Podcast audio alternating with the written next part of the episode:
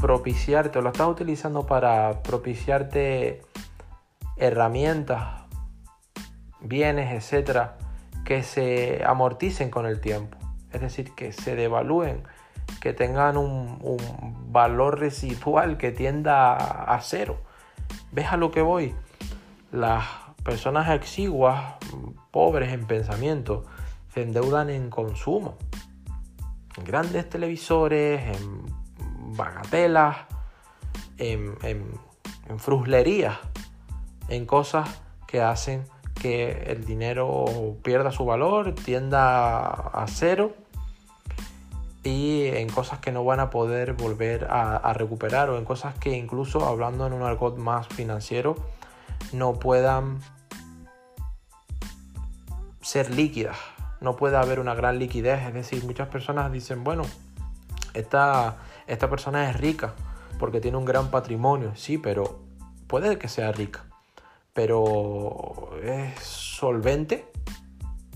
Porque de esto hablaremos en programas también posteriores. Hay que, hay que saber diferenciar entre la, riqueza y, la solvencia, porque hay personas que, y no voy a entrar mucho en este programa, en este tema, eh, tienen grandes salarios, pero si ese salario se interrumpe porque su sector, eh, su industria quiebra, mañana están en la calle. Es decir, no son solventes no tienen un buen flujo de caja, no tienen un, patrimonio que les genere ingresos pasivos, que les genere ingresos residuales, es decir, dependen de una y sola y exclusiva fuente de, ingresos.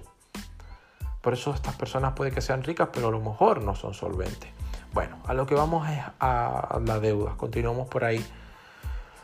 Uno de los, de los pasos más importantes que, que tienes que analizar a la, hora de utilizar la deuda es obviamente uno de mis indicadores, hay muchos más, pero uno de mis indicadores favoritos es la, el TAE, ¿verdad? La tasa anual eh, equivalente.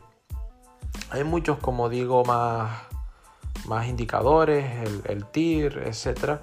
Pero el TAE me interesa muchísimo para sobre todo lo que es financiación, sobre todo lo que son líneas de crédito, etcétera, es muy importante. ¿Por qué? Porque el, TAE es lo que va a hacer si te merece eh, endeudarte, te permite analizar la devolución de la deuda, te permite analizar cuánto tiempo vas a estar en deuda, te permite analizar, te ayuda a analizar cuáles son los beneficios que puedas obtener para después ser, eh, cuando sean restados por la deuda que tienes que devolver, cuál es el beneficio neto, cuáles son las ganancias netas que, que vas a ostentar.